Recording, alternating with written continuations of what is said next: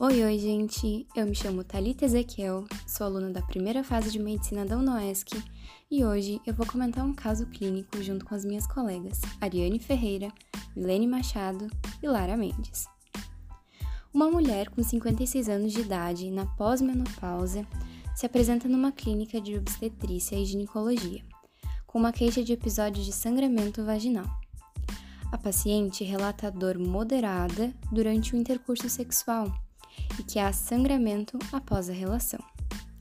Há 10 anos, essa paciente realizou um teste de Papa Nicolau, que revelou HPV e células displásicas. A mulher é fumante e apresenta um histórico de diversos parceiros sexuais.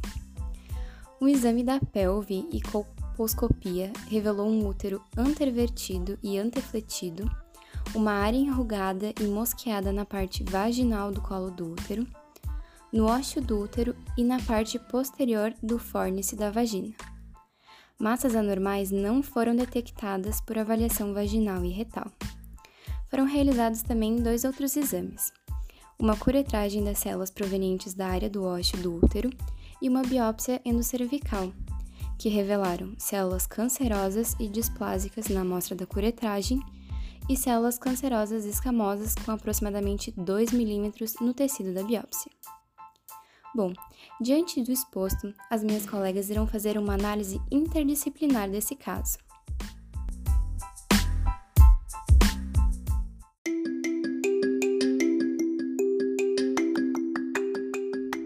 A paciente apresenta sangramento vaginal e histórico de infecção por HPV, o que é condizente com o diagnóstico de carcinoma do colo do útero. Os carcinomas de colo de útero são caracterizados por mutações malignas das células escamosas da mucosa do ectocervix, face vaginal do colo do útero. Porém, podem estar associadas ao endocervix, face uterina do colo.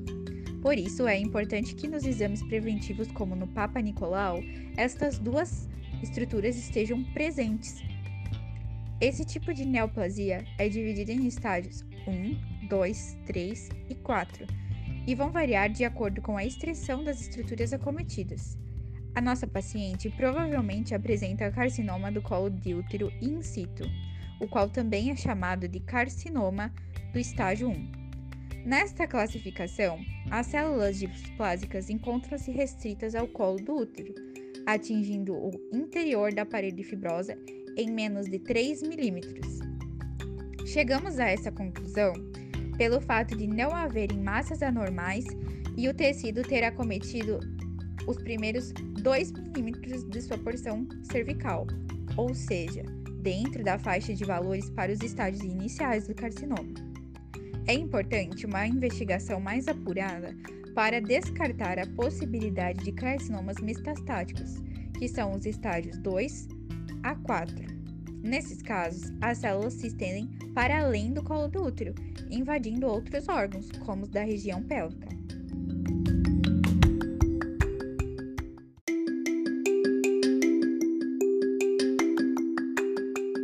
Fique atento aos sinais e sintomas dos carcinomas cervicais. Se houver sangramento vaginal não relacionado com ciclo menstrual ou sangramento vaginal pós-menopausa, dor pélvica durante o intercurso sexual, procure a sua ginecologista para exames investigatórios e preventivos, como o Papa Nicolau.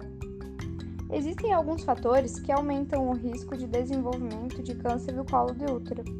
Pacientes entre 50 e 60 anos, mulheres na pós-menopausa, obesidade, fumantes, adoção de terapia de reposição de estrogênio sem progesterona e outras condições médicas incluindo câncer de mama e câncer coloretal hereditário. O sexo desprotegido com múltiplos parceiros merece destaque, já que é o principal meio de infecção do papiloma vírus humano e é estritamente relacionado com o câncer de colo de útero.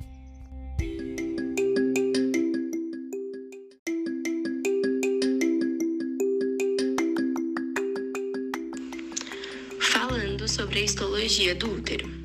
O útero é constituído por três porções: o corpo, o fundo, o cérvix ou o colo.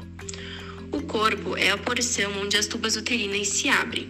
O fundo é a base localizada próxima às aberturas de saída das tubas uterinas no corpo.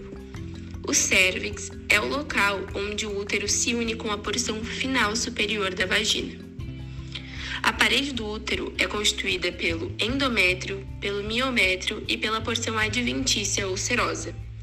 O endométrio é a mucosa mais interna de revestimento do útero, constituída por epitélio simples cilíndrico e por uma lâmina própria, composta de tecido conjuntivo frouxo, com fibroblastos, macrófagos e fibras reticulares.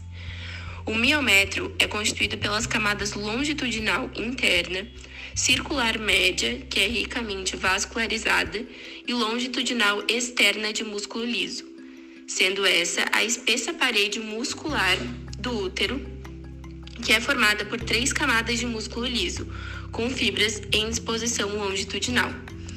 A porção adventícia é a parte da porção anterior do útero, revestida de tecido conjuntivo sem revestimento epitelial.